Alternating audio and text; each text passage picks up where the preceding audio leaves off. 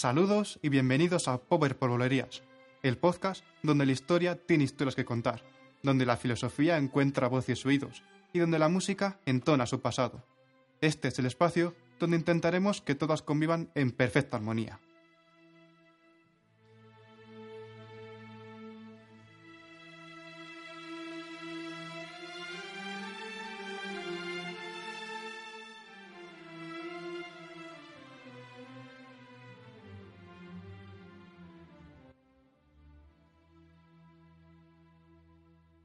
Hoy les acompañaremos David de las Heras en el equipo técnico, Abel Mostaza a la producción y un servidor, Óscar Borge, a los micrófonos.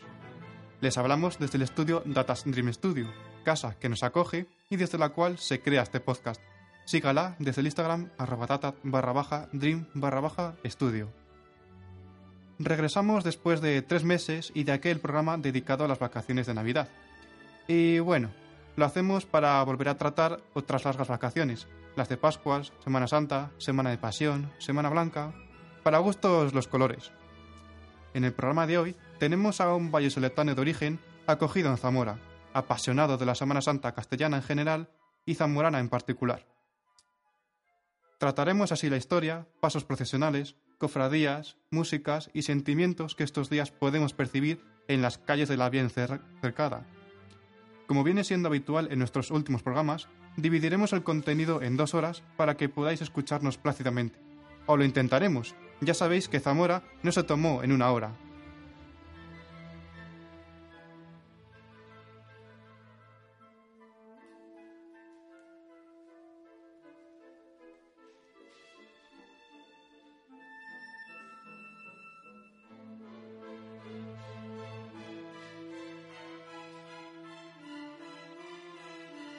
Hoy, en Power por Bolerías, a Pascuas, la semana de Pasión Zamorana.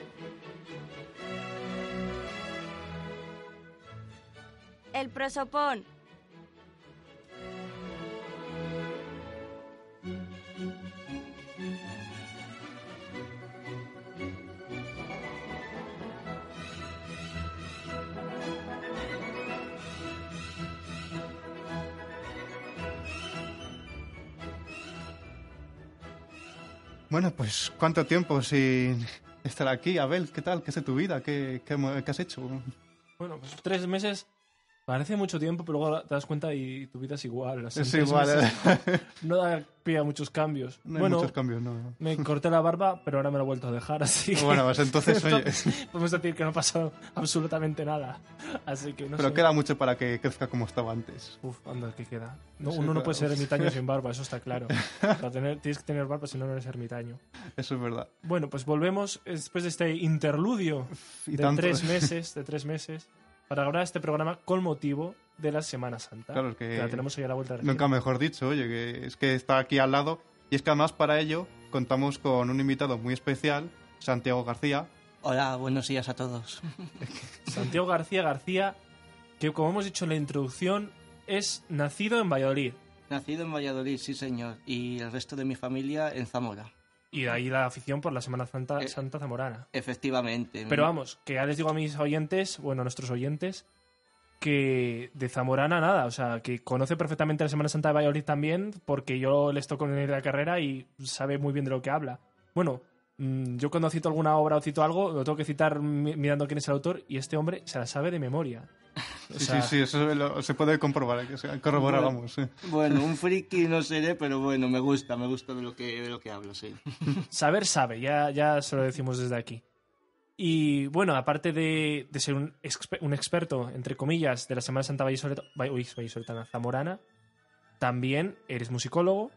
Efectivamente, musicólogo y tengo el grado profesional en la especialidad de piano. en la especialidad de piano.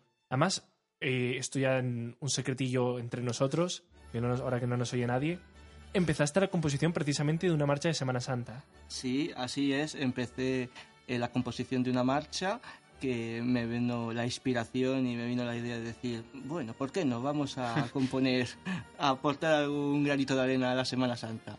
Pero bueno, de momento no, no ha salido todavía todo el trabajo a la luz, estamos en ello trabajando, así que bueno, esperemos que para la Semana Santa del año que viene podamos... Está- se estrene. Ya sabes que me lo tienes pendiente y cuando se estrene me lo tienes que decir para ir ahí a ver la, el Sí. estreno. Eso es, eso es. esperemos, esperemos. Bueno, pues en el programa de hoy vamos a tratar un poco así la cultura en torno a la Semana Santa y en concreto en la Semana Santa zamorana. Vamos a ver eh, la, la ima- la imaginería que tiene detrás, un poco su historia, pasos más relevantes, procesiones más, yo diría más importantes, más conocidas. La Semana Santa de Zamora también es, es patrimonio material o inmaterial. Eh, es patrimonio material, me parece, sí. Se está mm, eh, gestionando el ser patrimonio de la humanidad, me parece, pero mm, ahí, ahí andamos. Pero un título sí que sí que, Sí que tiene, o sea, se une a las ya famosas de aquí. Vamos, yo hablo de, como soy de Valladolid nativo, de un pueblo de Valladolid, pues yo conozco lo de aquí, las, las la de. Valladolid por ca- capital por excelencia y las de la provincia de las dos Medinas. Mm, Y, Ah, Reseco de Campo, ¿no? Sí, sí. Luego creo que también tiene mucha relevancia la de Peñafiel, me suena. Sí, la de Mm, Peñafiel sí. también, efectivamente. Se conoce todas este hombre, madre. Bueno, Es que las, las- las de los pueblos las provincias. es que- Conocer solo conozco un poco Valladolid y Zamora, por supuesto. Las demás, mm, si alguna vez se me da, pues no creo, pero bueno. eh. Ya como interludio también diré que, por ejemplo, Oscar y yo tocamos en, en Toro. Claro, sí, verdad. Este año también. Y he de decir que la Semana Santa de Toro impresiona, que es un, un- pueblo. Sí, sí, Y Así es. impresiona. Sí, Así sí, sí, es, sí. sí. También tiene bien ganada su fama merecida la de todos, sobre todo la cofradía que sale el Viernes Santo por la mañana, la de Jesús y Ánimas a la campanilla. Sí, sí, sí, sí. Hablando de campanilla. Nos reímos porque ya sabemos de que... Tocando a la madrugada el año pasado, Sí, pero sí, de gallina. El momento de. de- A mí también, sí, a mí también. Sonó, sonó, que lo flipas. O sea, de A mí verdad. también se me ponen pelos de punta, sí, sí. Sí, sí, sí. Yo, yo, bueno, ya se va notando que mi marcha favorita es la madrugada, creo. que no- no Muy bien, saca, Es- saca todo. Además, soy el campanero. El campanero oficial de la banda. Soy el campanero. Así que. Muy bien, muy bien.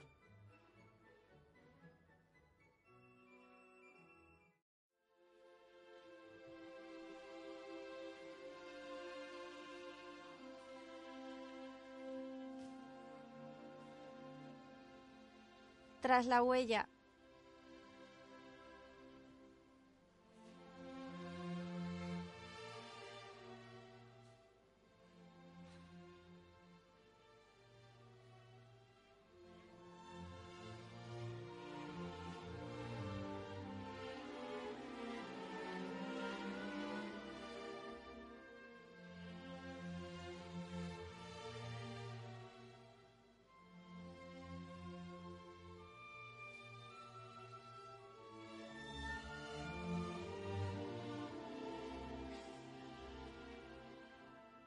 Bueno, yo creo que lo primero y conveniente, aunque es de saber popular, el por qué celebramos la Semana Santa. Que una cosa, bueno, ya voy adelantando, se habrán dado cuenta a todos nuestros, se habrán dado cuenta a todos nuestros, eh, oye, nuestros oyentes, que la Semana Santa cada año cae en una fecha distinta. ¿Y eso por qué es? Mm, Bueno, eso quiero dejarlo para el final. me Ah, vaya. Primero vamos a ver qué es la, la Semana Santa. La Semana Santa lo que celebramos realmente es la pasión, muerte y resurrección de Cristo, ¿no es así? Efectivamente, celebramos todo eso, la muerte, la pasión y la resurrección. Luego, eh, en diferentes representaciones y en diferentes contextos, en la iglesia y el otro, lo que vamos a dedicar el programa, en las procesiones. Yo diría aquí que la Semana Santa más, y en concreto la resurrección y el paso a Pascua, es la celebración más importante del cristianismo. ¿Por qué? Efectivamente, eh, porque si no, la Semana Santa no tendría sentido. Si la resurrección, que, que podríamos celebrar? O sea, Exactamente, la- el pensamiento cristiano es en torno a la resurrección, es el, el paso más allá, ¿no? exactamente. Y por eso, es nece- o sea, por eso celebramos la Semana Santa como todo un ciclo referido a ese sufrimiento, a ese padecimiento que se puede superar en la resurrección. Exactamente. Hombre, esto es un tema que se podría entrar más en ámbito religioso, pero bueno, no, no vamos No, a entrar para- más para- entenderlo, pero- simplemente pero para entenderlo exactamente. Pero la Semana Santa, independientemente de, como tú bien dices, el sentido religioso, tiene otros componentes que hacen de ella algo, vamos a decir, incluso internacional. Algo Así que es. llama la atención al que viene de, fuera. Así es, efectivamente, tiene otra serie de componentes y ahí nos acercaríamos más a un campo eh, de lo que es la representación en sí de, de la Semana Santa. Sobre todo los días más importantes, bien, hemos dicho que lo más importante es la resurrección, la vigilia pascual, pero los días más importantes y cumbres, por así decir, de la Semana Santa son Jueves Santo y Viernes Santo. Es el momento de la muerte de Cristo, ¿no? Exactamente, el jueves con la Cena del Señor, la institución de la Eucaristía y el Viernes Santo la muerte de Jesucristo. Bueno, también nos damos cuenta, que esto me recuerda también un poco a nuestro programa de Camino a Santiago, que, como decía, no es todo devoción religiosa, también hay una devoción a la imagen, independientemente, o sea, como un sentido de la imagen, e incluso a ese, yo hablo de nuevo de Valladolid, le he comparado, por ejemplo, con la de Segovia. La de Mm. Segovia no hay tanto silencio como el que se respira en Valladolid. O sea, en Valladolid, hablo Valladolid, que es lo que conozco, pero tú nos dirás también de Zamora, Santiago, es silencio. O sea, lo que caracteriza Sí, la Semana. Santa de Valladolid es el silencio. Sí, efectivamente. Si hay un adjetivo que define la Semana Santa de Zamora, es silencio, pero un silencio rotundo. El paso de las procesiones, nadie habla, todo el mundo está atento. Es como. Es como una característica principal de la Semana Santa, al igual que la de Valladolid, ya os digo que algo conozco sobre todo hasta el miércoles santo, pero sobre todo es silencio. La palabra sería silencio. Y además yo la comparo mucho, y me van a permitir, con otras Semanas Santas de, de, de la península, ¿no? Y ese silencio se nota, y se nota también en el sentido de devoción, o sea, mientras otros se, se tiene esa... Yo soy iconoclasta, ya lo sabéis, creo que no- ya lo dije en el Hmm. programa de... Creo que sí, sí. Y yo valoro la imagen en el sentido de imagen, en el sentido artístico. Esa devoción de una imagen, de ponerte a llorar por una imagen, digo, vamos a ver, es una imagen. Vete a un poco a lo que intenta representar en todo caso, pero no a la Mm. imagen. ¿Y por qué estoy diciendo yo esto? Así, porque precisamente aquí en la Semana de lo notamos.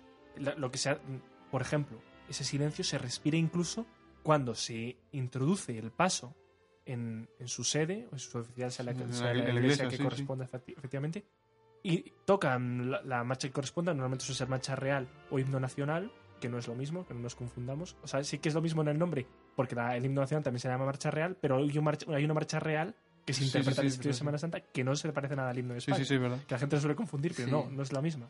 El himno de España es el himno de España y suena himno de España y la marcha real suena marcha real. Sí. Y me llamó mucho la atención mm, compararla con otras. Por ejemplo, yo digo, en Segovia tocan el- la marcha real y en cuanto se introduce y acaban de tocar los músicos, todo el mundo se lanza a aplaudir. Esto no ocurre y de hecho ha sido muy criticado porque últimamente está sucediendo, ¿no? Por ejemplo, se me viene ahora mismo la procesión del encuentro de Valladolid. Yo digo, Ujú. me remito a lo que conozco, ahora pasamos a Zamora. Y el momento en que se introduce la imagen, hay silencio. O sea, acaba de tocar la banda y está la ciudad callada. Nadie, no se oye ni respirar. Se cierran las puertas y todo el mundo en silencio. Esto está cambiando. Yo creo que es por influencia de estas otras semanas santas peninsulares que yo las aprecio en cuanto a lo que son. Precisamente a lo mejor por su diferencia. Pero que cada semana santa tiene su identidad. Habría que respetar su identidad. Eso es. Efectivamente, cada Semana Santa tiene su identidad. Esto del tema del silencio es un tema que, por lo menos en Zamora, se da eh, últimamente bastante. Sobre todo es que es una característica tan rotunda que el hecho de, mm, el, por ejemplo, el lunes santo, al terminar el canto del Jerusalén, Jerusalén, como diremos, diré posteriormente eh, en la Hermandad Penitencial del Cristo de la Buena Muerte, el que después te pongas a aplaudir es que es una cosa que te empiezan a buchear. A Es una- buchear, es, una, exactamente. es una cosa, no... Eso sí. no se silencio, puede. silencio, por favor. sí, Es sí, que sí. mucha gente lo entiende como vamos a ver un espectáculo. No, esto un poco va más allá, eh, desde luego en el punto de vista en el que yo vivo. Sí, que hay un sentir detrás de todo ello. Creo que es que no es aplaudir, ah, mira qué bonito. No, es que hay detrás de todo ello un sentimiento, vamos, que hay mucho más de lo que se piensa la gente. Eso es, es que hay un sentido religioso, hay un sentido más allá. Entonces, por ese respeto a ese sentido religioso unido al re- el contexto representativo, es, eh, es brutal, es sobre todo respeto. Esa sería, por ejemplo, la palabra que Sí, sí, más sí. se adecuaría en este, en este ámbito, respeto. Totalmente de acuerdo, porque incluso todas estas personas que podemos reconocer que son ateas y van a ver.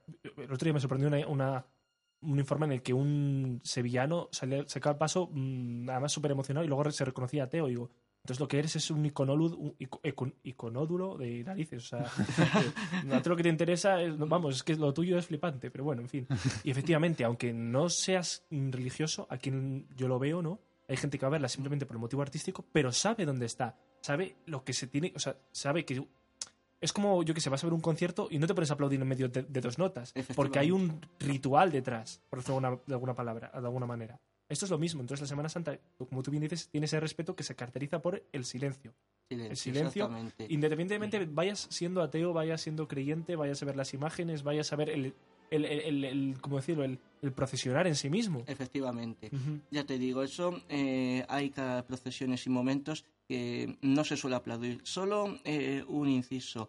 Solo se suele aplaudir en la Semana Santa de Zamora eh, en las cofradías que hacen su entrada en el Museo de Semana Santa. En Zamora tenemos un Museo de Semana Santa al cual invito a todos nuestros oyentes si van por Zamora que pasen a verlo, merece la pena.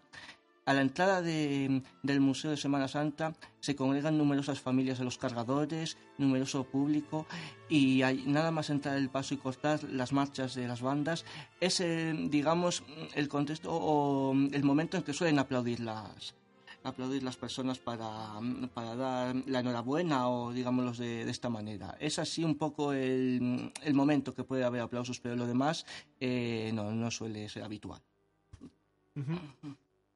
Y ya, bueno, no sé si, si queréis hablarlo ya o sobre la música en la Semana Santa. Antes hemos hablado sobre la madrugada y la campanita que, que lleva a ver. y es que es muy... Es que de verdad, yo, yo que he estado con él en las procesiones y es que de verdad, cuando se toca esa marcha y estás... Teresa la Gil fue una vez, creo que fue en Sí, calle sí, Teresa Gil. hola, hace dos que eso, sí, o- que es que mía, fue eso increíble, de pero verdad. o sea, sí, sí, sí, fue una- so- sonó, sonó y el ambiente, pero en fin. Antes, si os parece, vamos a comentar otros aspectos más generales también de la Semana Santa, Sí. como por ejemplo el por qué se lleva esos capirotes, de dónde viene Mm, claro, verdad. sí, los sí. capirotes. Mm, Bueno, muchos eh, les recordará directa. Bueno, y la Semana Santa habría que contar un un histórico, pero bueno, ahora nos metemos ahí. Esto ya sabéis que hay muchos estudios de ellos, desde Enrique Gavilán, tan citado en este programa, hab- hablando de la representación de Semana Santa. Sí, sí, sí. Y bueno, efectivamente, aquellos que les recuerde los capirotes a, a la Inquisición están en lo cierto. El origen de esos, de esos hábitos procede de la, de la idea inquisitorial del San Benito, de la imposición de San Benito y de las procesiones que se formaban en, en Inquisición. Anda, O sea, la Inquisi- no. Claro, cuando se les ponía el San Benito y de- iban a procesionar hasta el, hasta el. ¿Cómo se llamaba el castigo público? Tiene un nombre, la, Sí. el auto de fe. Hasta el auto de fe, donde se Sí. produjera el auto de fe, Mm. iban vestidos con ese San Benito. Lo que reclama, y por eso muchas, uy, muchas proce- procesiones, perdón, muchos... Sacadalso, ¿no? Sí, depende si, era, si te van a ahorcar o te iban a Claro, quemar, sí, bueno, depende, también del- depende castigo que hubiera. Sí, sí, sí. Castigos ejemplares, vamos a decirlo Eso así. es. Mm. ¿Qué estaba diciendo que se me ha ido santo al? Sobre los capirotes estos y. A los sí, pues efectivamente viene de ahí, de esa idea de, eh, ¿cómo decirlo?, de redención. Mm, Entonces, muchos de estos... mm, Por eso vemos a gente que procesiona, procesiona con estos hábitos y al mismo tiempo descalzo. Porque es la redención, es Es la redención, la gente hace la penitencia. exactamente la, gente- penitencia. A una persona promete algo hace una promesa y la procesión desfila descalzo, exactamente. Luego te lo ves en la calle y dices, bueno, ¿cómo puede ir de esta manera? Y es que lleva lo que hemos dicho antes, ese sentido que tiene cada uno de, de una promesa o lo que sea que lleve adentro. Quizá la única diferencia, bueno, bueno, no es la única, va- vale, sí, pero la diferencia clave con esta idea de lo inquisitorial viene por la voluntad. Mm. La Inquisición no creo que fueran voluntarios y aquí en la Semana Santa. Vale. Y otro, simplemente hacer otro inciso histórico, la Semana Santa ha cambiado y no ha cambiado, parece paradójico, mucho desde sus orígenes. Ese- esos orígenes barrocos de la Semana Santa, Sí. ¿no? Hubo un, inter- un interludio también. eh, Me parece que incluso durante el franquismo estuvo prohibida, me parece, no estoy seguro. Sí, Me, me quiere sonar. en el franquismo me parece que, que estuvo prohibida exactamente, pero es verdad, ha habido notables diferencias de cómo se vivía antes y de muchas de las imágenes y las vivencias a cómo es actualmente. como es actualmente. Ujú. Yo, por ejemplo, me llama la atención cuando, la- cuando están sacando la imagen, ¿no? Van por una calle, el semáforo está en rojo y se lo saltan. Eso es verdad, eso es muy típico, sí, sí, sí. Bueno, en fin, que, no, que era la bobada que tenía que Sí, decir. sí, sí. Pero efectivamente, y se da el caso que nosotros cuando lo vemos vemos este respeto y ahora está muy organizada y aún así hay problemas.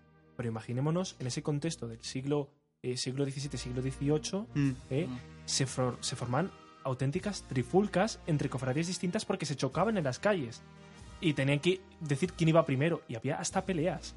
Esto Fíjate, no- o sea, no sabía cosas yo. que nos asombran. Sí, Incluso hay cofradías que tuvieron su origen y después eh, dejaron de salir o dejaron de ser tal como cofradía y después se volvieron a reestructurar por problemas internos de llevar a lo mejor, por ejemplo, banderines u otros elementos para procesionar. O sea que hay... era como algo digno, o sea, que, que tuvieras la, la oportunidad de cargar el paso, o que tuvieras la oportunidad de representar, o- eso es como algo muy digno. a aquellos- Efectivamente.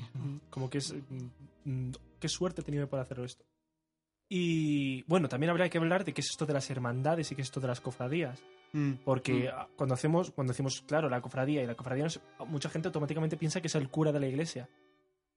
Y no, No. no tiene. No tiene por qué. El cura mm, de la parroquia puede ser de la parroquia, pero a ver, toda cofradía tiene que tener la figura de un capellán, que es el cura de la parroquia o en su defecto, pues eh, si no puede serlo, eh, otro, otro tipo de cura. Pero sobre todo esa figura es imprescindible, si no, ¿qué sentido le darías a la procesión? O sea, es, decir, cosa- sí que hay un sacerdote detrás, pero la hermandad surge eh, di- directamente entre lo que podríamos llamar ese sentido de hermanos, ¿no? O sea, gente Eso que es. es. ajena, bueno, ajena, a la, iglesia no, gente que es ajena a, que no está ordenada, vamos a decirlo así, y se Mm. juntan, se juntan, pues como se formaban las catedrales en el, en el medievo. La- el- se podía pagar, se podía permitir el pago y se, y se, y se creaba una catedral para la ciudad. Eso es. Las cofradías surgen un poco con esta misma idea. Se juntan varios hermanos cofrades que se, podían ser incluso bajo, bajo, ¿cómo se llama? Bajo gremios, igual que las Claro, si cofradías. es que de- eso iba a decirte yo, sí que bajo el mismo gremio. De hecho, hay algunas, de... hay algunas cofradías mm, que todavía conservan e- esa idea del gremio, como Mm. puede ser la cofradía de los perdón, la hermandad de los astilleros o la hermandad de Sí, eso que en el siglo XIX fue muy típico, de la, sobre todo aquí en España, las asociaciones obreras, pero con carácter católico, que eran de eso, pues como estamos diciendo ahora, de cofradías y todo ello, pero luego con un carácter ese detrás de eso, pues de, de católico, de, de estar con la iglesia y todo ello, que antes a lo mejor hay muchos que dicen, no, es que como son sindicatos, eso, pues a lo mejor eso, pues como que están en contra de la iglesia. No, no, es que hay muchos, y fue muy importante ese movimiento en, en España, las aso- asociaciones de trabajadores, pero con carácter eso, pues religioso, católico y todo ello. Sí, sí, sí. Eso sí. es, sí. Las cofradías vinculado. yo diría que tendrían dos finalidades eh, eh, por el motivo por el que fueron creadas. Primero, para vivir los momentos determinados de la pasión de Cristo. Y el segundo, eh, lo que ha dicho mi compañero Abel, eh, lo que es eh, ayudar a los hermanos. Ayudar a los hermanos, sobre todo todas las cofradías, por lo menos eh, en el caso de Zamora, tienen una labor de acto social es el hermano que necesita, eh, tiene mm, eh, errores o mm, situaciones complicadas de economía o de otros tipos de contextos, pues los hermanos se ayudan entre sí. Ese también es un sentido importante de las cofradías que tenemos allí. Imagino que aquí en Valladolid también. Pero Sí, sí, sí. De hecho, se asimila mucho precisamente esta idea que estamos comentando del gremio. Esas, como has dicho tú, de sindicatos, idea de, sí, sí, ocurre lo mismo, sí. Entre los hermanos hecho, hay que. igual. Sí, sí, sí. De hecho, allí a la hora de salir en procesión hay prestación de túnicas en algunas cofradías. Si tú no la tienes o no te las puedes hacer por X razones, pues te la ayuda, la cofradía te la presta y después la devuelves. O sea que en ese sentido, pues las ayudas sí que están ahí presentes. Sí, sí, sí, sí, sí, sí. No sé si quieres comentar algo más No, no, respecto a eh, la Semana Santa así en general o nos entendemos en el tema ya. Yo simplemente decir, que he dicho que lo voy a dejar para el final, el por qué cambia. Es decir, para mí, sinceramente, este año estaba mal, ¿eh? Hay- estaba mal planteado. Lo- Ahora os explico el por qué. Creo que lo tratamos ya cuando hablamos de la Navidad. Es, mm, la Semana Santa se rige por ciclo lunar. Eso es, efectivamente. Entonces, muy ¿verdad? bien, muy bien Se dicho. celebra- la primera vez de la luna llena de la temporada de De primavera. primavera, efectivamente. Y ahí por eso digo que está mal. ¿Sabéis cuándo ha sido la primera luna llena, llena de primavera? ¿Cuándo? El día 20 de marzo. Exactamente. Ha es. sido Ah. el 21. El 20 entró la primavera. Sí, sí, sí. Entonces, el 20 de marzo ya. Mm, perdón, he dicho el 20 entró la primavera, sí lo he dicho bien. El 20 ya era luna llena. Eso es, Y el sí, 21 eso ha sido 21. luna llena. Entonces, esa semana debería haber correspondido a Semana Santa. Eso es. Ah, fíjate. ¿Por qué lo han puesto un ciclo lunar más tarde? Es decir, 29 días después, que cuando la luna vuelve a tener la luna cuando volvió a ser luna llena y coincidía de nuevo con jueves, viernes santo, y jueves o viernes santo. Pues no lo sé. Pero realmente, realmente le habría correspondido que era el 20 de marzo. No sé No, pues por qué lo no. celebramos este año Sí, tan en tarde. teoría debería ser No así. No, no sé por qué lo hemos mm, lo- mm, tan Tampoco, tarde este año. mm, no me quiero mojar en cosas tampoco que no sé muy bien, pero también depende de los tipos litúrgicos. Si uno, por ejemplo, Adviento cae eh, antes o puede Claro. caer después, pues eh, posterior pues se mueve más atrás lo que es la Semana Santa y los tiempos litúrgicos eh, a continuación. que Realmente todo, exactamente. La Semana Santa, el co- condicionar que esa luna primera luna llena de primavera, tiene que ser Jueves Santos, uy, Jueves Santo, lo que hablé cuando hablamos de la Navidad, Mm. condiciona otros ciclos litúrgicos. ¿Por qué? Porque hay, por ejemplo, 40 La días antes, eso, 40 sí. días antes tiene que hacerse el miércoles de ceniza, por lo cual ya estás condicionando la semana anterior. La Pascua, exactamente, y Pentecostés, lo mismo, estás condicionando los días de antes y de después. Entonces, claro, esos, esos ciclos varían. A lo mejor un año tiene mm, 30 años, uy, 30 años, 30 días, y el año siguiente tiene 23 porque si no, no cuadra con la luna llena de Claro, primavera. sí. Eso es. Entonces varía mucho. Muy bien, pues si queréis nos introducimos en el tema que nos ocupa. Vale, sobre la, sobre la música en, en la Semana Santa de Zamora, claro. sobre la música de Semana Santa. Pues vamos a ver. Tenía preparado a lo mejor un poco de, de información, pero Sí, creo sí, que lo que tú es... sigue tu guion. Según, según me vayan viniendo un poco cosas a la cabeza, pues creo que ahí vamos a ir hilando un poco las cosas. Eh, hay dos tipos de músicas en la Semana Santa de Zamora que serán vocal eh, e instrumental. Eh, pues así a lo mejor vamos a extenderlos más en la instrumental, sobre todo en la música instrumental, lo que es eh, la música de banda propiamente dicha, las marchas procesionales. Eh, se introducen sobre todo eh, a principios del siglo XIX. Es cuando empiezan a introducirse eh, lo que son las llamadas bandas de música. Hay un porqué bastante claro. Eh, No, no, Pero- voy a dejar que diga Santi y ahora... no, bueno, si no, te, venga, te paso la palabra. No, no, digo que lo que tengas que contarnos y ahora yo introduzco. Vale, muy bien. Pues eso, a principios del siglo XIX es cuando se introducen las, eh, lo que son las bandas de música. Cosa que al principio eh, no, era, no es como, por ejemplo, como ahora que hay, vemos tantas bandas que hay en la actualidad. Antes no era así. Antes había muy pocos músicos y muy poca gente que podía estudiar música. Entonces Ujú. también había gente también, claro, profesional y que no era tan profesional a la hora de, a lo mejor solo había eh, flautas y podían incorporar un clarinete o un bombardín o, o lo que o lo que se considerase pero vamos en teoría era muy poco a lo que ha sido la prácticamente la evolución.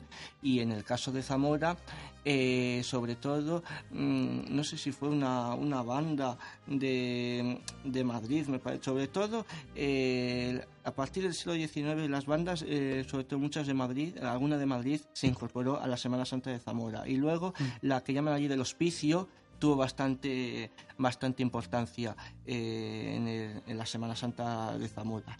Y luego sobre todo eh, lo que tengo más conocimiento a nuestros días de a nuestros días de hoy eh, una figura clave que, la banda de por ejemplo eh, posteriormente la, infan- de la infantería de Marina que es una banda por ejemplo que tiene bastante calidad eh, sobre todo la Real Cofradía del Santo Entierro siempre cada Viernes Santo procesiona eh, tras uno de los grupos escultóricos que desfilan eh, sobre todo vamos eh, es una cosa que, que, que es impresionante.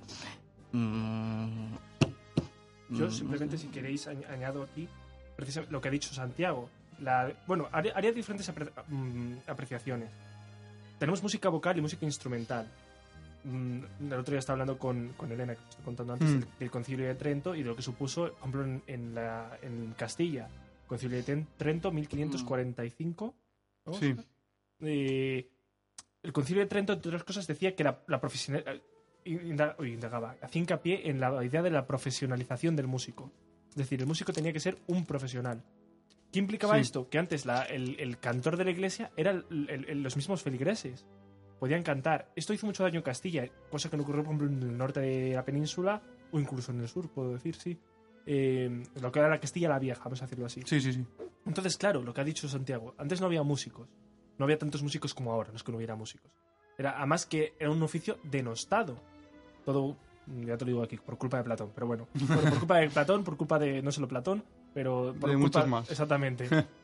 Eh, un día hablaremos de estética musical. Bien.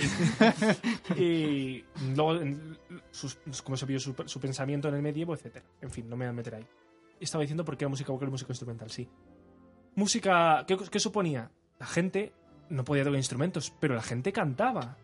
De ahí impresiona mucho ver procesiones, como lo que pasó el otro día en Santiago, en la que la procesión no iba con cornetas o tambores o iba con banda, sino que iba cantando. Iban Totalmente. cantando, es otro ambiente totalmente distinto.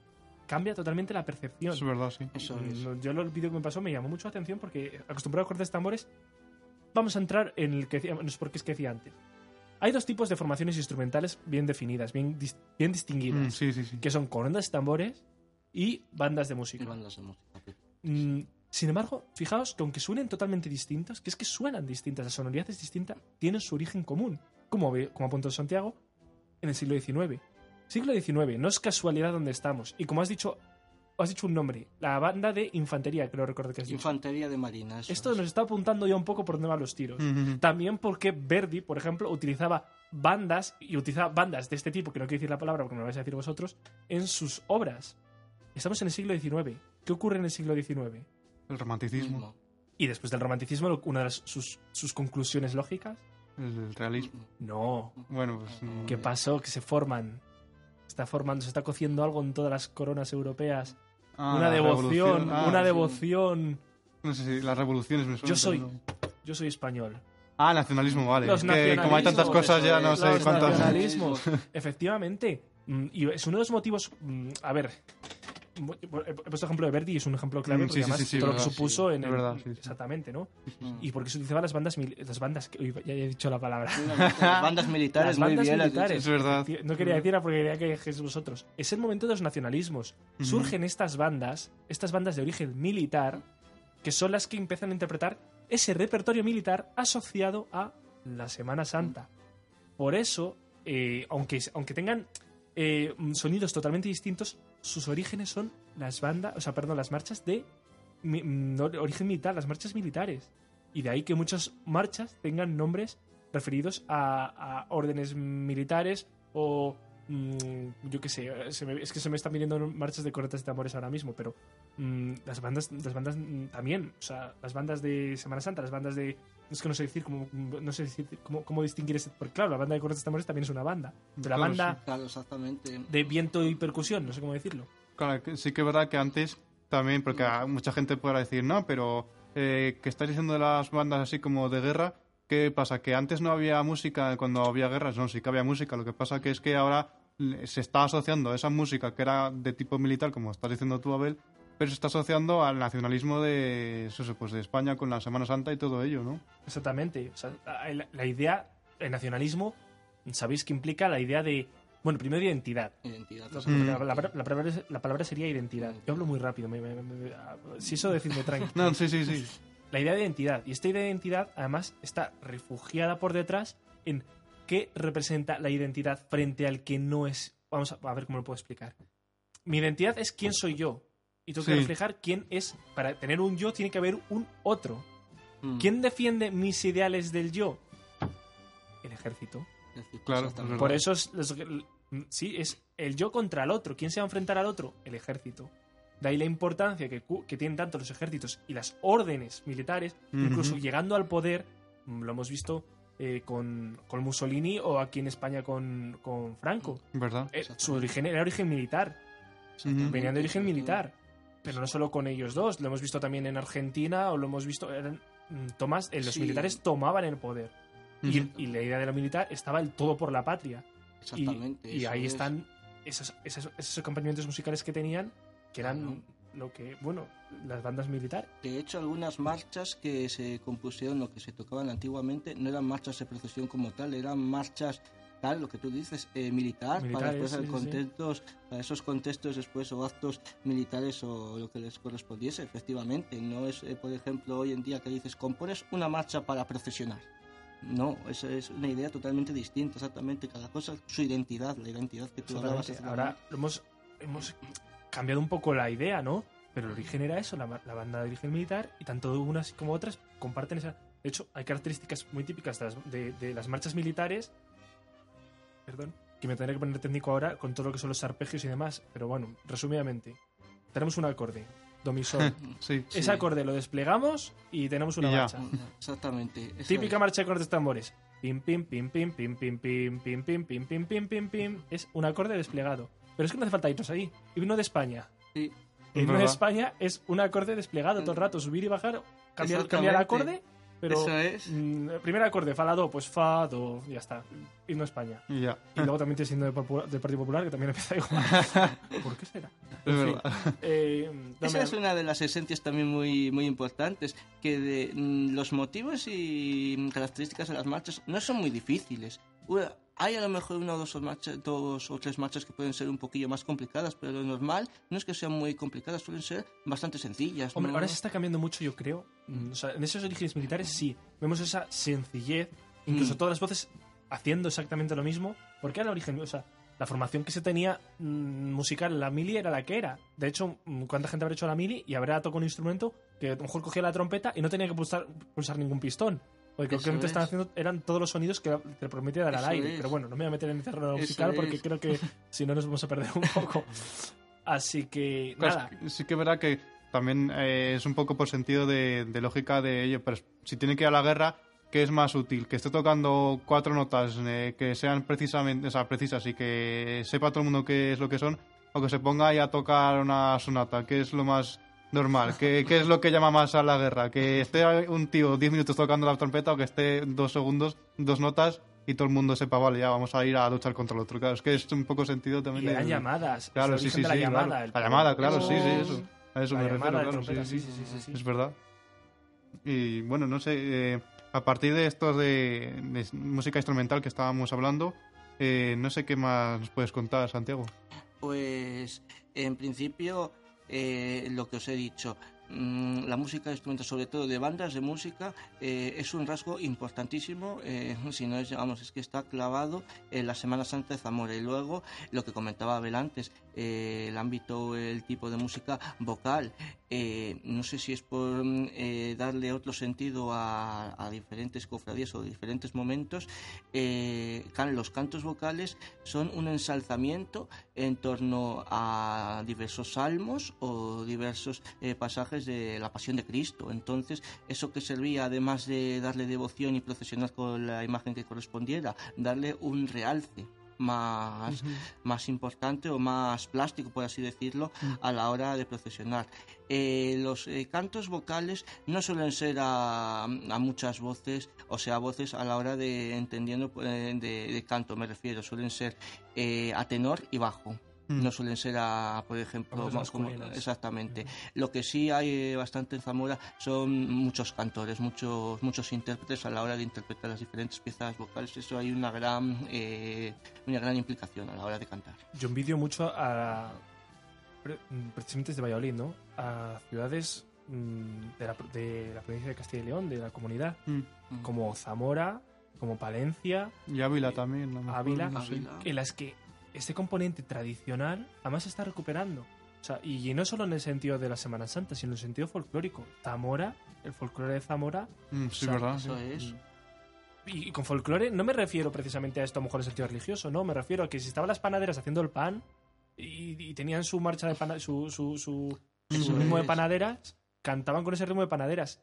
Oficios de, de toda la vida que se han ido perdiendo en el resto de lugares y precisamente gracias a esta recuperación del folclore se están recuperando en ciudades como Zamora, ciudades como Palencia Ujú. o como Ávila, como has dicho tú. Bueno, León sí. también tiene ahora mucho. León también, es que Y no, en Valladolid, sí. pero en Valladolid no, no ves, no, todavía no, a lo no. mejor luego en el futuro ya... Y esto no lo reclamo desde el, desde el nacionalismo, ¿eh? Ojo. Eh, No, no, esto no tiene nada que ver con no nacionalidad. nada- No, no, nada Porque a mí me encanta, yo qué sé, ver los Bersolaris, que un día hablamos de los Bersolaris vascos, por ejemplo. No, sí, claro. Mm, Para mí tiene un, un valor increíble y precisamente, mira, ya voy a tocar el tema del nacionalismo catalán, que no ha salido todavía. Eh, Eh, se puede vivir en esa pluralidad, esa, esa, esa combinación de identidades. Tú puedes ser castellano, pero valorar precisamente otras cosas que hay en tu país, como puede ser, insisto, mm, tradiciones del País Vasco o las fallas, que se hace bien poquito. Ujú, que un día hablábamos de ellas. Digo, no, sí, me parece muy bien. Lo que es es reconocer toda, todas las identidades.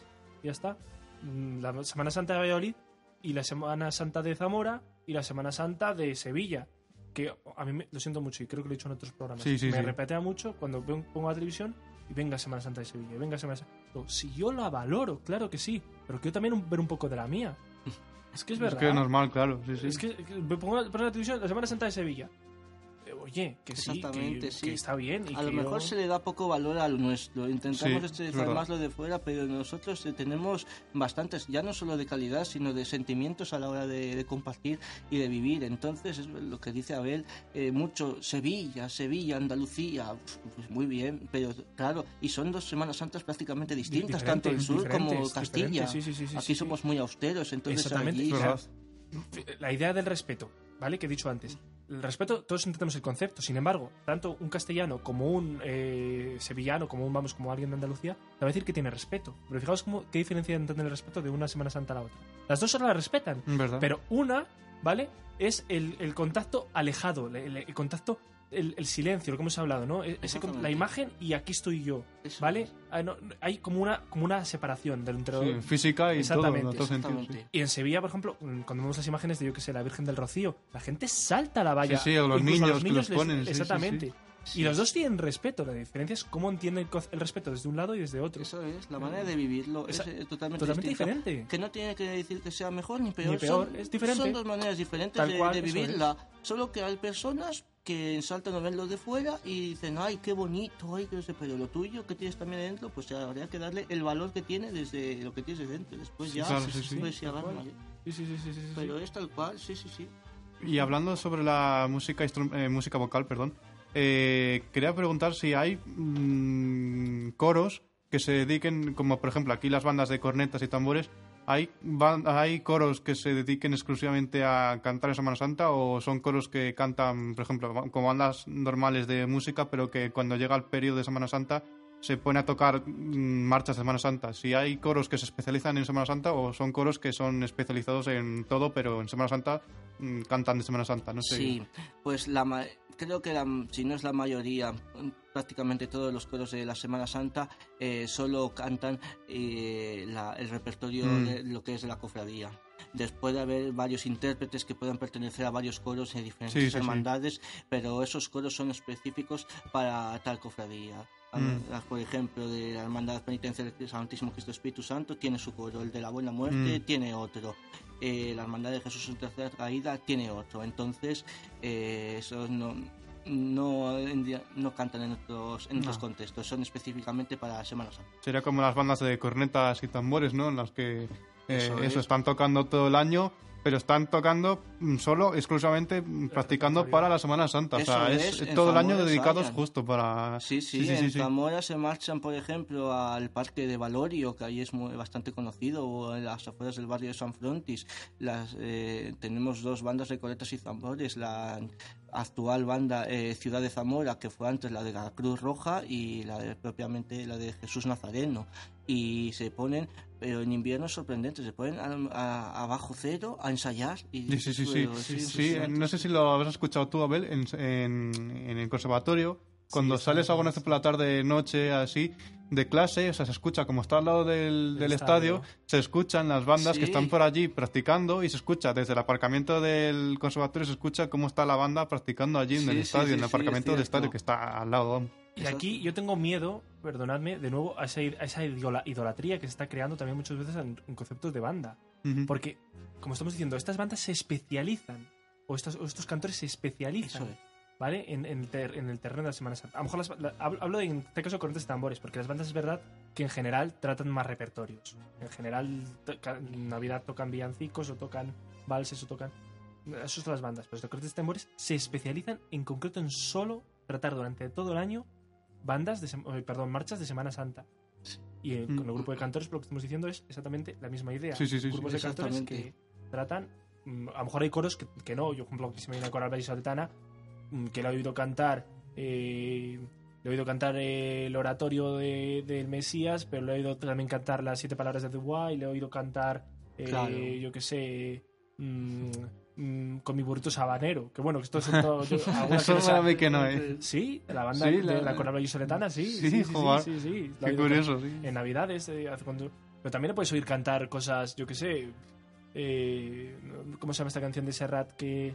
Eh, que sí, hombre, súper conocida, que está basada en el poema de Antonio Machado? De, Ah, sí, de, eh, Caminante en el camino se hace camino al andar. sí, ¿cómo pero se no, llama? no sé cómo se llama. Eh, Bueno, da igual. La Eh, canción. También se le ha oído cantar, es es decir, ahí hay diferencias. Pasa como con la- eh, esa sería como la banda, como la banda Mm. de vientos y percusión o Sí. viento o bandas sinfónicas que Sí, tocan sí, todos sí. los repertorios. Pero las bandas de Conoces Tambores y este grupo de formaciones que nos comenta Santiago son especialistas, vamos, especialistas, se- se- están durante todo el año tocando ese repertorio en concreto, solo Mm. Semana Santa. Y aquí es donde tengo, tengo el tema de la idolatría. Yo veo que la Semana Santa, como, como vez se adelanta antes como la Navidad. O sea, la Semana Santa, verdad. Sí. mm, como tal, como tal, empezaría el Domingo de Ramos. Eso es. Aquí, por ejemplo, en Valladolid, empieza el Viernes de Dolores con la procesión súper reconocida del, de- del Via Crucis de las Delicias, como se suele llamar. Sí, sí, sí. Mm. Eh, ¿Cómo se llama esta? Tiene otro nombre. ¿Ves? Antes hablando de, de los gremios. ¿Cómo se llama la cofradía? Tiene, tiene un nombre que sí. Sí, no De los, de los Labradores, pues. Es que no, sé, no la- me suena. No me, tiene no. un nombre muy conocido, si me acuerdo lo, lo digo. Y bueno, eso dentro que cabe empieza el viernes, pero es que los certámenes, los certámenes de cornetas Mm, tambores sí, sí, sí, sí, sí, empiezan sí. Hasta en febrero. He oído yo algún certamen. Sí, sí, sí, Que verdad. a ver, que estamos en febrero y la Semana Santa va a ser este año en abril. En Salamanca Sí. hemos ido hace poco. eh. Exactamente. O sea que- Es, a ver. mm, Sí, sí, se anticipan demasiado en algunas cosas, certámenes o conciertos de banda, sobre todo ahora últimamente, que a las puertas de la Semana Santa pues se preparan en los diferentes ensayos de los coros, en cuaresma. A tocar es que ese- exactamente, exactamente. Y a, a ver, yo de verdad os lo digo. Voy a centrarme en el de banda, que es donde yo estoy más mm, familiarizado, Sí, sí. ¿no? El repertorio es muy bonito. Yo que sé, Matermea, que es- está explotadísima, ¿no? O sea, todo el mundo la toca y tal. Sí. Es preciosa. Pero es preciosa en su contexto. Tú vas a escucharla en un concierto, escuchas, tanto, escuchas después otra marcha y otra marcha. Y es, uf, Pero es verdad, no, no es lo mismo, el- en el sentido que estás en el concierto, escuchas una marcha y luego la escuchas en la calle. y Sí, cambia. sí, sí, sí. No, Y cambia, cambia totalmente. mucho. Parecen Cambia dos totalmente. distintas, sí, sí. Cambia Cambia, totalmente. claro que... que- sí, está descontextualizado, ¿sabes? Entonces, Exactamente. esa idea de, de la idolatría, de haber separado. Sí, buscan una aproximación, pero como todo, las aproximaciones a veces hay que tener bastante cuidado porque pierdes el sentido que tiene la marcha en sí en el contexto en el que le estás dando. Claro, Entonces, claro que sí, sí, sí, sí, sí, es totalmente distinto. hay que tener Y- cuidado, pero es verdad. Ah, Es que llega a ser, y perdonadme el término, aburrido. O sea, no es- mm, ir a ver un concierto. Ya no sé si aburrido, pero a lo mejor pesado. Se hace, Sí, Pesado. se, sí, se hace todo, cargante. sí, sí, sí. Entonces eso... mm, Ir a un concierto, y además que, que las marchas tienen unas características que son lentas, marcha lenta, y duran. De- Claro. incluso muchas vuelven a repetir. Es que eso se iba a estás decir, en un sí, justo concierto eso iba a decir, y a lo mejor sí. solo en el concierto, a lo mejor solo hay seis programadas, seis obras, pero esas seis obras te duran una hora y cuarto de tiempo. Es decir, yo claro. entiendo que a la gente se le puede hacer pesado ir a estos conciertos. Pero es que es que no está. es- no, no- juzgues esas obras en ese sentido. Esas obras están muy bien en el momento en el que están muy bien. A lo mejor a ti te aburren, eh, pero es que ese no es su contexto. No sé si me explico. Exactamente. Es sí, como sí, el sí. canto gregoriano. El canto gregoriano no es canto, es oración, lo hemos hablado alguna vez. Entonces, si estás sacándolo de su contexto, pues pierde su magia, pierde su esencia y la, Efectivamente. la pierde, Eso es es. que no está ahí. Es rizar el rizo en muchas cosas, sí.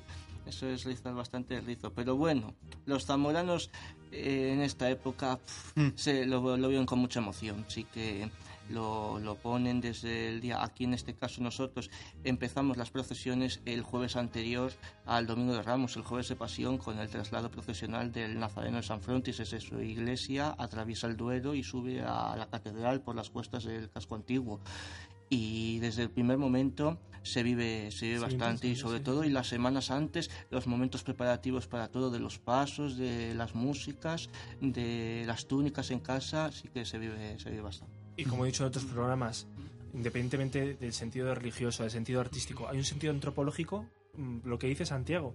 Muchas veces vemos a lo mejor mm, llevar el paso, ¿no? Cuando van todos los, Sí, sí. todos los costaleros llevándolo a costal o cuando van llevándolo eh, a marcha o cuando lo van llevando a... mm, Ya sabéis que muchos tipos también de, de, entre Mm. comillas, perdonadme el término, carroza, ¿vale? Mm. Porque lo normal sería Sí. decir paso, pero es que paso implica que se lleva a paso. Entonces Claro, voy a decir carroza, ¿vale? Lo que es el, el- el- el- el- lo que es el material en el que se carga el, el- eso Mm, es sí, sí, sí, nosotros ¿vale? lo llamamos allí mesa procesional Mesa Ah, profesional. pues mesa sí, sí. profesional Suena, suena mucho más profesional Sí, que sí, sí. Garrafa. Que Garrafa Sí, tiene sí, sí. es muy despectivo. y los cargadores despectivo. nosotros tenemos un nombre muy bonito que es hermanos de paso Hermanos de paso. Hermanos de paso, Mm. sí. Hermanos costaleros, Y- como la canción, claro, sí. Pero veis, ahí está la diferencia. Yo he visto como tres formas de llevar la- la- el, el anda, ¿no? El anda, otro término, ¿no? efectivamente Se sí. puede llevar lo que yo llamo al paso, lo que se llamaría a costal y lo que se llamaría en, en esta carroza arrastrada, que no sé Sí, cómo sí, podría sí. llamarlo. sí sí sí, No sí. sé como la de las delicias aquí de Valladolid. sí. Y cambia mucho, ¿eh? Ver una procesión, por ejemplo, a costal, directamente no se suele ver a los que lo llevan, a los portadores, Mm, porque ¿verdad? van debajo. Sí, sí, sí. Mm. no, no, a, no, a paso la lle- se les ve y se les ve desfilar y también cambia porque el costal se lleva sobre el- sobre la zona de toda la zona del cuello Mm. y, da- y, y de, y de- cómo se llama esta zona y los, Los hombros. los hombros ahí donde y a paso no a paso van por fuera pero mm, también llevan a hombros pero no, no cargan sobre el cuello Sí, solo en un hombro. Porque es. en los que van los que van a costal van dentro, entonces tienen que agachar la cabeza y cargan con toda la estructura de aquí arriba. Claro, eso se ve muy bien, sobre todo en los pasos que los llevan a andas.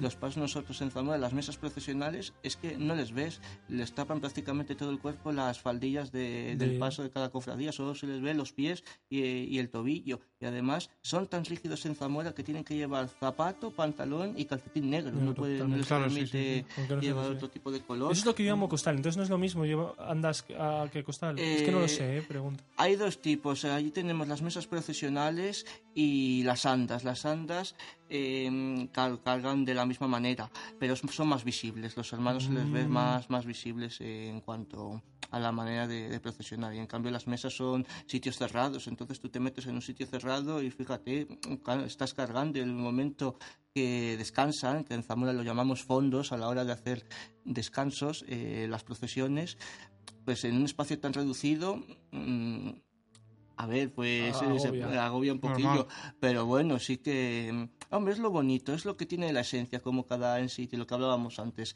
es la, la identidad que nosotros Exactamente, tenemos. lo que caracteriza. Mm, efectivamente, Sí, sí, sí, eso sí, es. sí, sí. Sí, sí, em, además ahora creo que se, lo pienso y creo que se ve en la película de, de los siete apellidos vascos, creo que se ve cuando están desfilando que se, el, el chico creo que cae el paso del todo y se, se monta ahí encima en Sevilla, que se cae el paso, vamos, es una tragedia total, eso pues...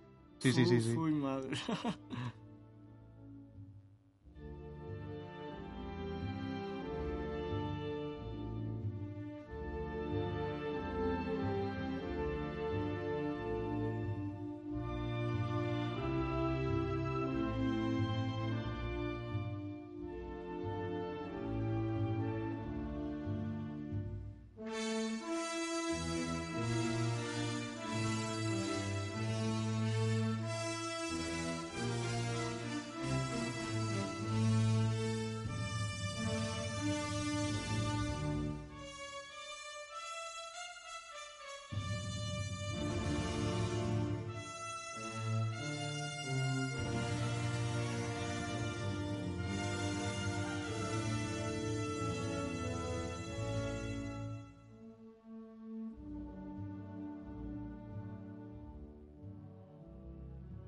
Bueno, pues estábamos hablando sobre los pasos y la música de Semana Santa y todo ello. Y bueno, no sé qué más nos podrías contar sobre todo ello, Santiago. Pues, mm, a grosso modo, de momento, mm, pues mm, dos detalles a lo mejor para ir introduciéndonos en más eh, sonidos o caracteres eh, identitarios o representativos de la Semana Santa de Zamora. Eh, como os comento, pues podría deciros dos. Uno, la figura del barandales es bastante eh, representativa e Mm. importante de Zamora que es el encargado de abrir las procesiones con sus dos esquilas de sus dos campanas. Va según eh, va corriendo la procesión, va pasando y él va tocando con sus dos esquilas y anuncia eh, el, el principio de la procesión, que antaño me parece, si mal no recuerdo, tenía el significado de la presencia de Cristo también en la misma procesión, pero actualmente tiene ese significado de abrir eh, las procesiones, de barandales. No todas las cofradías tienen barandales. Algunas sí, eh, otras no, dependiendo no sé si de su identidad o de sus características así más representativas. Y luego otra figura importante, la figura del merlú. La figura del merlú, sobre todo, no- me voy a remitir a una cofradía específica que es en la que pertenece, la cofradía de Jesús Nazareno, Burgo y Congregación, desfila en la mañana del Viernes Santo, sale a las 5 de la mañana, Ay, estoy Ya. de horarios. Sí, a las sí, 5 sí. de la mañana exactamente, y ahí aparecemos la figura del merlú, que consiste en una corneta y un tambor. La corneta eh, toca mm, eh, a distancia de intervalo de terceras, eh, unas diferentes, eh, no sé si más bien motivo diría en vez de, de melodía, y después es acompañado por el tambor. Entonces eso es lo que tenía como finalidad. Eh, actualmente, pues en la procesión, los fondos, que los fondos, como he dicho antes, son los descansos que hacen eh, los pasos y los cargadores en la procesión, porque claro, mm, al cargar un paso no vas a estar todo el rato mm, cargando, efectivamente, pues hay que descansar. sí, sí. Entonces, en estos, eh, en estos fondos, pues eh, el merlú es cuando es cuando hace acto de presencia y toca las eh, levantadas y bajadas de los pasos. Y luego, eh, a la hora de convocar a los hermanos en las asambleas, las cofradías antes de las procesiones tienen unas reuniones en las que se tratan diferentes estados económicos estados de otros caracteres de las cofradías y entonces van avisando eh, antes de las asambleas también el merlú es otro acto de presencia en en el que hacen. Luego mm, hay más eh, sonidos representativos eh, dentro de la Semana Santa, aparte de lo que hemos comentado antes, de las cornetas, de las bandas de música, de la música vocal, pero, pero bueno. ¿Te parece bien si escuchamos un poco esta idea, esta- estas dos, estos dos sonidos Sí. típicos? Eh, ¿Empezamos por el, baran- el barandales? Efectivo, sí, muy bien.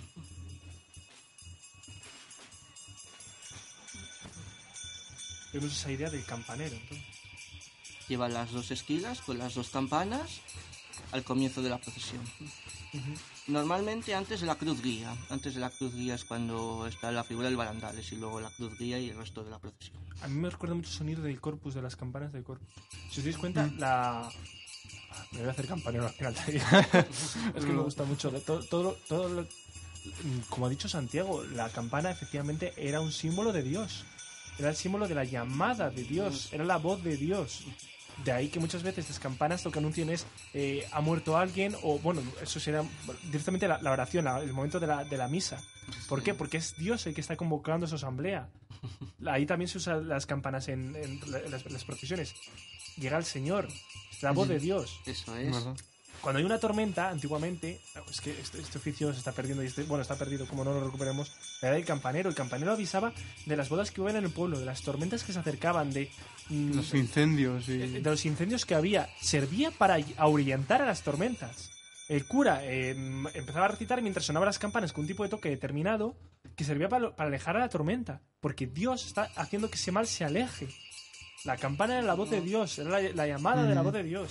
Sí, sí, sí, sí. De ahí. Mm, bueno, hay otros factores, pero por ejemplo también se, las procesiones se utiliza para dar es- esa, esa indicación del sonido de la campana, que es un símbolo también de Semana Santa. Mm. De lo que, de lo que implica.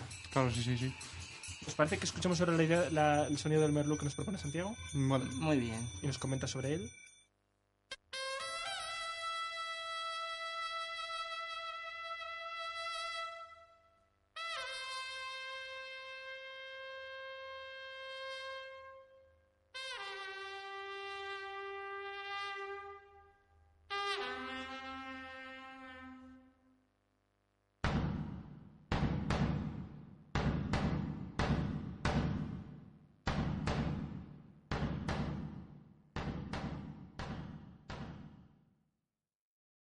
Pues bien, ¿cómo- cómo? tenemos el merlú.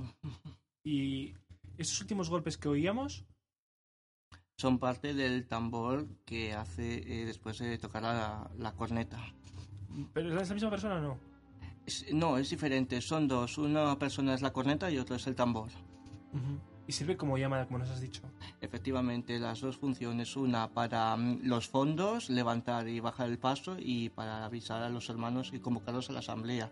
Y bueno, antes de la procesión de las 5 de la mañana, desde las 3 o 4 de la mañana, tocan para congregar para la procesión a los diferentes hermanos de, por toda Zamora. Van por diferentes sitios. Y Es la con- idea, de la llamada, a fin de cuentas. Eso es. Sí, sí. Me recuerda mucho aquí en Valladolid a la- al pregón de las siete palabras, en el que lo mismo se va llamando y se va convocando que esta tarde, eh, perdón, que a la mañana será el pregón de a las 12 de la mañana en Valladolid. Sí, sí, sí, es la misma idea. Mm, ¿Os parece sí. que hagamos un descansito? Muy bien. Vale, y sí. volvemos después. Bueno, volvemos después para hablar de las músicas en concreto de la Semana Santa de con Vallisoletana. Estamos ahora. Zamorana y Zamorana. algunas de sus las características principales de cada una de sus cofradías. ¿no es así? Eso es. Muy bien. Muy bien, hacemos un descansito.